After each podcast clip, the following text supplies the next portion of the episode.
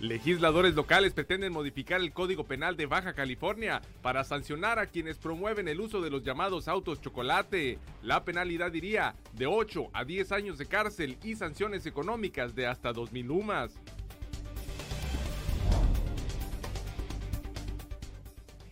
Residentes de Punta Colonet rechazaron que se pretenda incorporar en el municipio de San Quintín a esa delegación municipal y señalaron que las opiniones al respecto no parten de una consulta o censo de quienes radican en esa zona.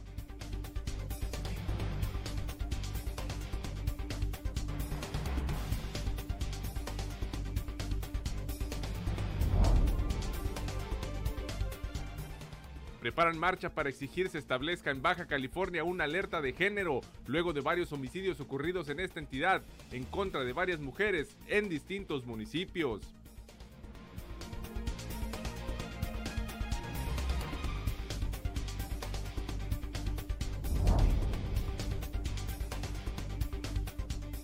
En menos de un mes, un reconocido comercio de esta localidad es asaltado en plena zona centro de este puerto.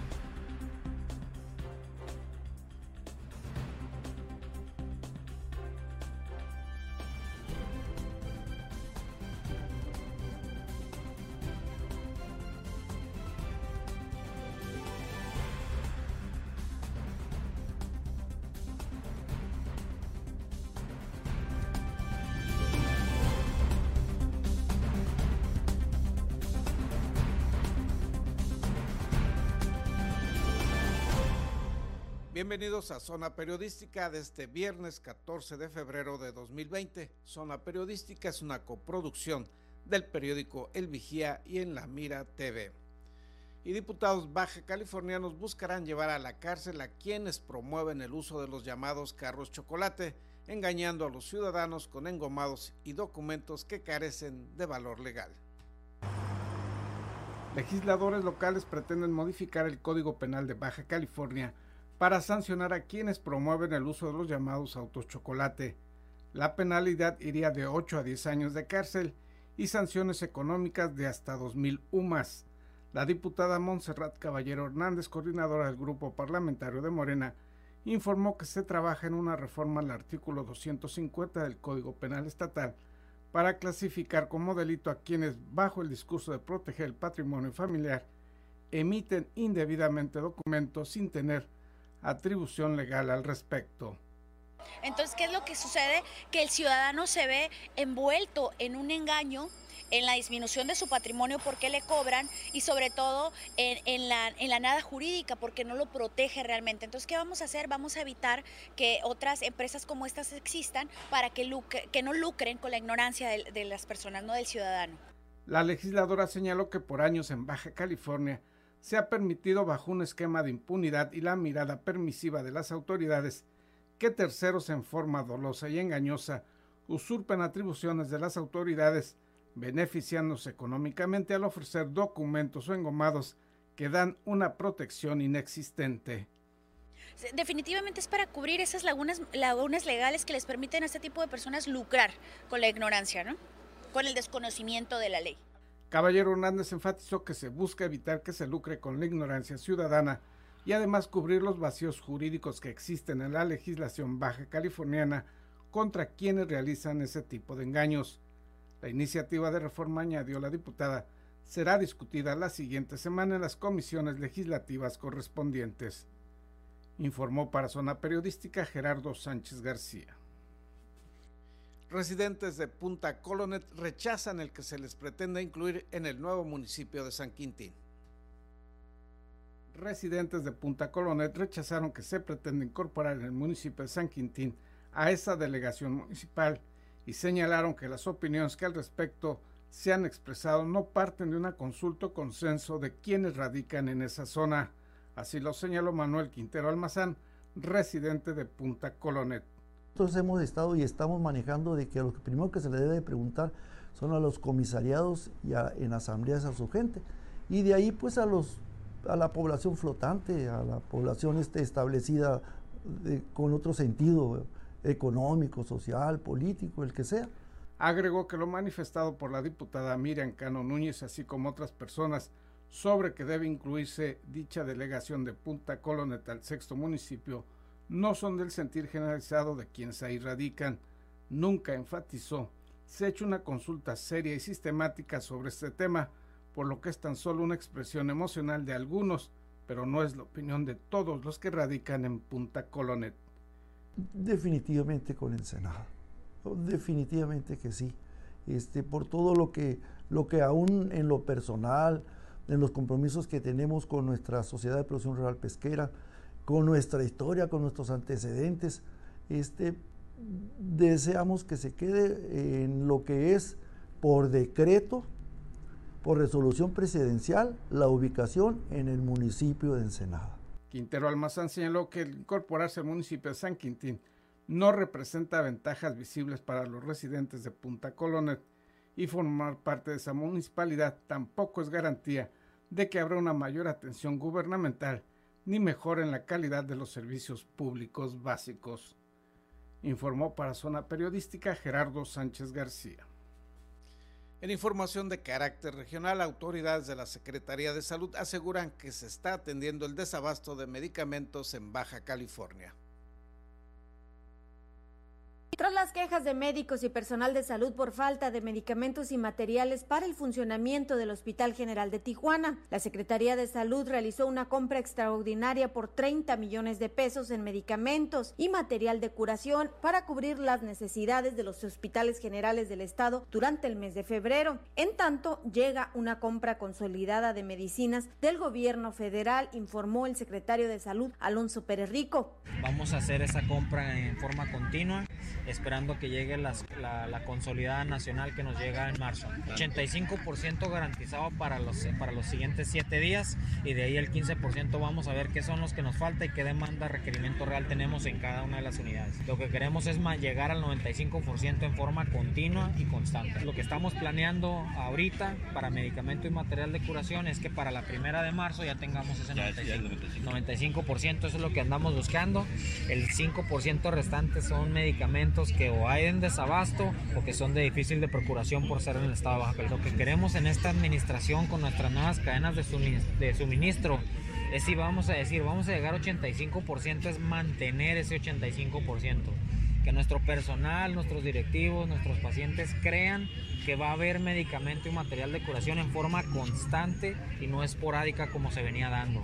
Eh, el cuando yo te diga que tenemos abasto de 80%, de 85%, es porque el abasto está en las unidades o en las farmacias médicas que dispensan a los pacientes, no en que están en mis almacenes como previamente se hacía, ¿no? Yo te decía, yo tengo un 60% de, de abasto, pero es el abasto que tenía en el almacén, no en las farmacias donde se surten todos los días. Pues ahorita cambiamos la forma en la que nos estamos midiendo.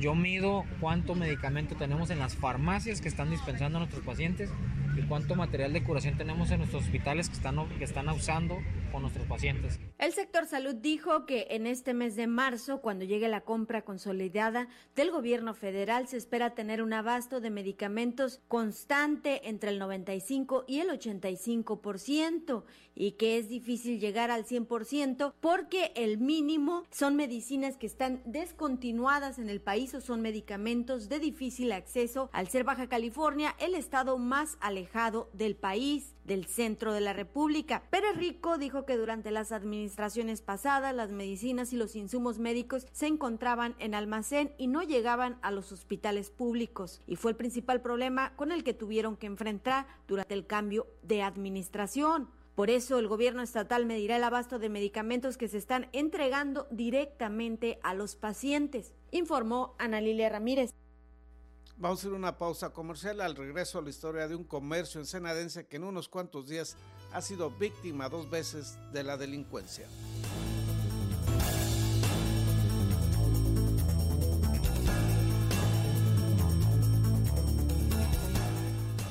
De acuerdo a las estadísticas, los índices de criminalidad y delincuencia se reducen en Ensenada, cifras y declaraciones que no le sirven de mucho a este empresario porteño que ha sido víctima constante de los delincuentes. Solo un par de calzado deportivo se llevaron dos sujetos armados con pistola después de haber encerrado a los empleados del comercio Nava y haber enfrentado a un cliente que opuso resistencia al robo con violencia. La matriz de la tienda de calzado deportivo Nava fue robada la tarde del miércoles a eso de las 18.23 horas por desconocidos, según reveló el reporte de la Central de Emergencias de C4. El establecimiento recién robado se encuentra en la calle Espinosa entre tercera y cuarta de la zona centro, a un costado de la sede del Partido Político Acción Nacional. Emeterio Nava, comerciante afectado, dijo que los robos ocurridos de manera reciente al de su propiedad y al de sus familiares es un reflejo de la situación de inseguridad que existe en la ciudad y en el país Indicó que el actual sistema penal hace vulnerable a los ciudadanos porque permite que los responsables de los robos salgan de las celdas poco después de haber cometido el ilícito, pues este procedimiento es difícil de integrar. Que comentábamos ayer, profe, de, del robo a, esta sucursal que parece que sí es de tu familia y que es la segunda en el año. Por favor. Sí, sí no, bueno, es el, tercero porque ayer también dieron un boquetazo a otro un licor de, a unos licores de invierno. Bien. Aquí en el Boulevard Costero. ¿Cuándo fue eso? Este, y, ayer, ayer en la noche, después de este suceso oh, que, aconteció, este, eh, metieron un boquetazo ahí en, los licores que está a un lado de la Secretaría de, o de la Delegación de, de Proturismo del municipio que está a la entrada del Boulevard, se llama Licores Black Market. Entonces, este, no tenemos todas las patrullas necesarias, no tenemos a todos los elementos necesarios que se deben de tener para la vigilancia de la seguridad pública, o a lo mejor están condicionados, pero, pero bueno, nos hace falta gente eh, de verdad y estamos muy vulnerables, no hay, no hay buenas luces en las calles, este, y, todo eso pues, trae, un, caos. En el reciente robo, el comerciante mostró su preocupación al hecho violento del miércoles, pues un cliente que acudió a su establecimiento enfrentó a los ladrones y opuso resistencia al robo. En el hecho violento relató, los ladrones se introdujeron al negocio.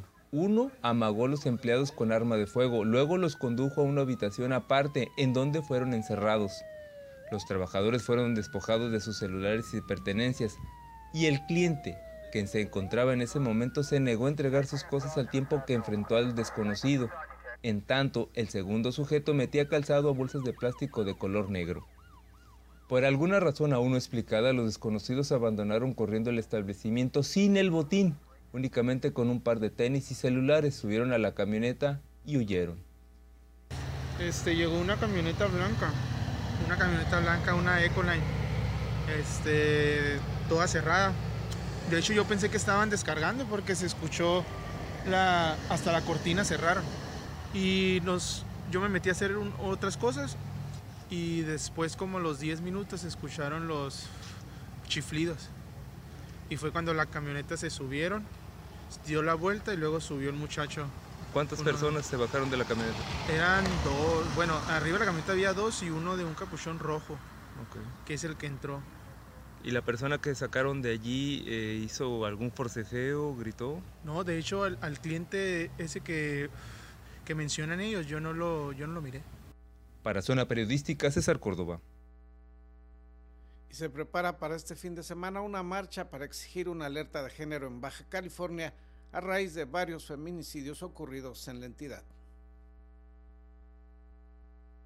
Una alerta de género en Baja California pedirán mujeres y hombres miembros de la red feminista interseccional contra la violencia tras los homicidios registrados en la entidad y que ha generado miedo ante la población. Así lo dijo la activista Jessica Lisbeth Avilés Sánchez, quien es miembro de la red interseccional contra la violencia. Exigiendo que se haga una alerta de género y se haga injusticia por todos los feminicidios que están ocurriendo aquí en el estado de Baja California, en todo México en realidad, ¿no? Y en el mundo. Lo hacemos por todo, pues por todas las partes de, de, pues de, todo, de todos los países donde se sancione, se, se clasifique como feminicidio, porque a veces que lo toman como homicidio, y pues como feminicidio entendemos que fue por razones de género y que es esto lo que está ocurriendo, es por razones de género, no es cualquier homicidio, porque cualquier, o si, si lo llamamos homicidio, puede ser una muerte por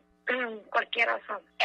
por cualquier razón, y aquí no es por cualquier razón, no es porque las mujeres andaban metidas en negocios ilícitos o otra cosa, es por razones de género. Los, esos crímenes de feminicidio son por, eh, por violencia de género, por machismo, o sea, es por la cultura machista, por el sistema patriarcal en el que vivimos. Por ello, el próximo sábado 15 de febrero saldrán a marchar a las calles hombres y mujeres de Tijuana, uniéndose a las protestas nacionales sobre la violencia contra las mujeres. La marcha iniciará en la glorieta conocida como Las Tijeras en la zona del río de Tijuana a las 17 horas para protestar y exigir los asesinatos de mujeres sean tomados como feminicidios desde su inicio de la investigación y que se esclarezcan los asesinatos contra las mujeres ocurridos en Baja California. La Red Feminista Interseccional contra la Violencia informó que en esta protesta por primera vez podrán participar hombres, pues indican que existen varones que son familiares de mujeres que han sido violentadas y quieren levantar la voz,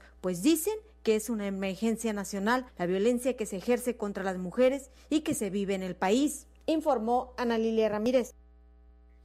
Y pasando a otros temas, Isabel Guerrero Ortega nos habla de los festejos con motivo del Día de San Valentín. Para algunos, una fecha especial. Para otros, solo un número más en el calendario. Lo que sí es seguro es que esta fecha no deja indiferente a nadie. Durante San Valentín, reconocido por ser el Día del Amor y la Amistad, muchas parejas demuestran su compromiso con rosas, lo que significa una importante derrama económica. Mira, las favoritas vienen siendo las rosas rojas, esas son las buenas, esas son las efectivas. El precio que ustedes elijan, tenemos a partir de 20, 30, hasta mil pesitos si tú quieres, puedes llegar a hacer tu ramito, aquí tenemos muchas flores que tú puedes escoger. Pero existen otras parejas que desean demostrar su amor y compromiso de por vida de una forma menos efímera que una rosa, por lo que optan por alternativas más radicales como los tatuajes. Pues el 14 de febrero siempre vienen acá las personas a preguntar sobre promociones, por ejemplo, vienen como que a preguntar sobre si hay una promoción que se puedan hacer, ya sea en, plan de amigos o plan ya de pareja, ¿no? Normalmente los nombres también funcionan. Giovanni es tatuador en Spooky Tattoo y nos dijo que, aunque los tatuajes con nombres son lo más común, los tatuajes que actualmente eligen cada vez más parejas son los que se complementan juntos.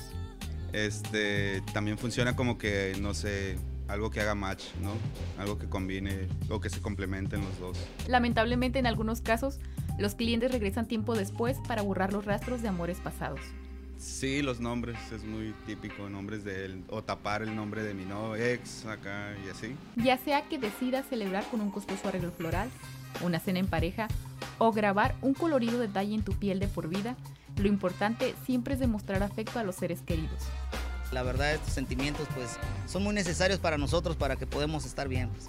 Para Zona Periodística, con imágenes de Darío Grijalva, Isabel Guerrero.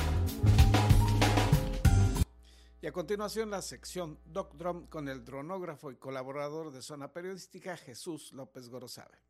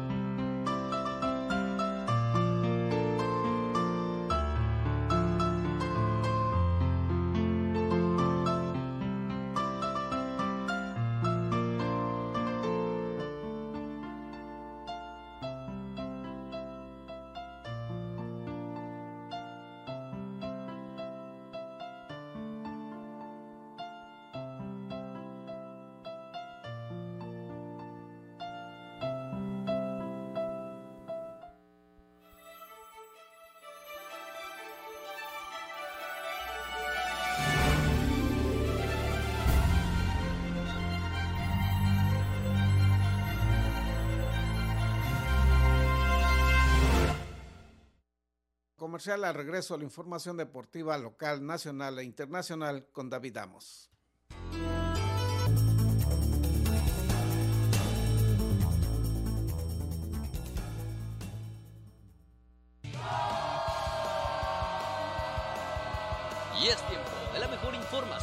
Deporte local e internacional. Acompaña a tu anfitrión David Amos con la nota, el análisis y toda la cobertura de los atletas y eventos deportivos del puerto.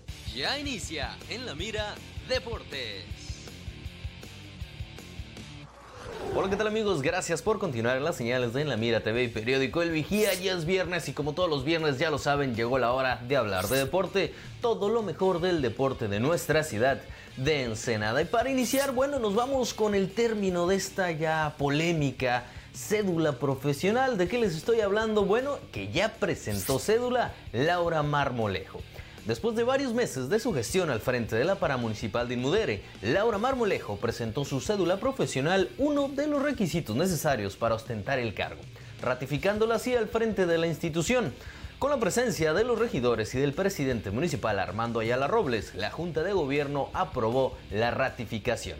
Por fin termina esta polémica sin otro sentido más que el de la polaca, hay que decirlo como es, a los deportistas no nos interesaba si tenía cédula o no, nos interesa que tuviera el título, sí, que es un requisito, que es ley, que hay que cumplir la ley, eso está claro, pero lo que realmente nos interesa, y lo hemos dicho ya en incontables ocasiones, es que se ponga atención a la infraestructura, las pistas de atletismo no sirven, los campos no tienen aros, no hay seguridad, hace poco se robaron un carro enfrente del Deportivo Sullivan, imagínate este tipo de cosas, ahí es donde hay que invertir y donde hay que poner atención. Y los regidores, hay que decirlo como es, no tenían idea de este requisito tampoco, les dieron el pitazo por ahí, fueron a hacer polaca y bueno, yo lo que invito es a los regidores, que hay algunos que sí tienen muy buenas intenciones, que nos apoyen a los deportistas, porque no solamente es ir y decir, hey, no cobren aquí, no cobren allá, no, hay que proponer, hay que buscar de dónde bajar el recurso, hay que gestionar para que a final de cuentas sean los deportistas los beneficiados. Y si estás tú, eres político del deporte y realmente te interesa apoyar, enfócate en eso, enfócate en apoyar a la paramunicipal o a la comunidad deportista antes que a la polaca. Y créeme que eso te va a entregar mejores dividendos, vas a tener mayores seguidores porque déjenme platicarles también que hubo muchos seguidores que con este tema que hicieron algunos regidores por ahí eh, dejaron de confiar en estos directivos y regidores que, hablan o que intentan mejorar el deporte. Yo les dejo ahí el tip, ustedes, si estás del otro lado y eres uno de ellos o eres un político, eh, pues yo te dejo ahí el tip, perdiste, perdiste algunos seguidores.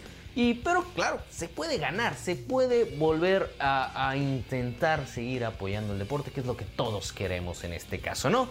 Pero bueno, vamos a continuar con las noticias. Y nos metemos ahora sí el deporte del fútbol aficionado en nuestra ciudad porque se vienen las finales del fútbol aficionado en Ensenada.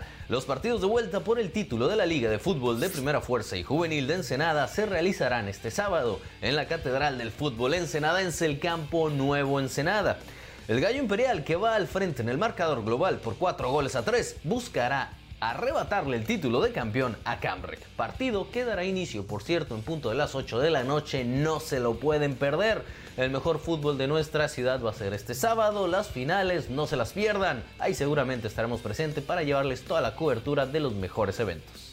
Y nos metemos al deporte 100% ensenadense, el deporte del motor, de las carreras off-road, porque los Ampudia quieren seguir dominando el deporte fuera de camino en la región. Tras ganar el histórico campeonato de la Baja 1000 2019, el Team Papa Zambier buscará su segundo triunfo en fila dentro de la categoría reina de los Traffic Trucks. Los ensenadenses tienen todo listo para demostrar con esto que su pasada victoria en el evento motor más importante del estado no fue ninguna casualidad y harán todo para salir avantes en la próxima San Felipe 250, que será la primera fecha del Campeonato Mundial 2020 de Score, por supuesto, International. Los ahora subcampeones de los Monstruos del Desierto van con todo en score esta temporada, pues desistieron de participar en King of the Hammers para buscar el liderato a lo largo de todas las competencias de la organización Score, dirigidas por el también ensenadense Abelardo Grijalva. Definitivamente siguen haciendo las cosas bien en este deporte tan ensenadense los Ampurias y el Team Papa Zambier. Y a continuación el deporte olímpico mexicano, el taekwondo mexicano, con todo y sus directivos tramposos, hay que decirlo como es, todo este caso de corrupción que salió apenas el año pasado, a pesar de eso, sigue demostrando ser potencia internacional, porque bueno, la selección mexicana de Taekwondo logró 23 medallas en el abierto mexicano que se realizó en Puerto Vallarta, Jalisco, de las cuales 8 fueron de oro, 7 de plata y otras 8 de bronce, consiguiendo con esto el primer lugar de la competencia. Evento de preparación para el preolímpico continental de Costa Rica. Por cierto, la leyenda del deporte de las patadas, María Espinosa, quien es tres veces medallista olímpica, se enfrentará contra la nueva estrella mexicana Briseida Costa el próximo 20 de febrero en Cancún. Combates que van a definir quién continuará en el camino olímpico hacia Tokio 2020. Como la ven, un combate que no se pueden perder. Eh, la histórica, la leyenda contra el nuevo talento, contra la nueva sangre del taekwondo mexicano. Y con esto damos por terminada la nota deportiva. De verdad, gracias por su atención, toda la gente de La Mira TV, periódico El Vigía. Ya lo saben, no se pierdan todas las cápsulas deportivas en esto que es En la Mira Deportes. Y también despedimos, por supuesto, su noticiero de zona periodística con Gerardo Sánchez de lunes a viernes en punto de las 7:30 de la mañana. No se pueden perder la mejor información de tu ciudad, de nuestra ciudad, de Ensenada.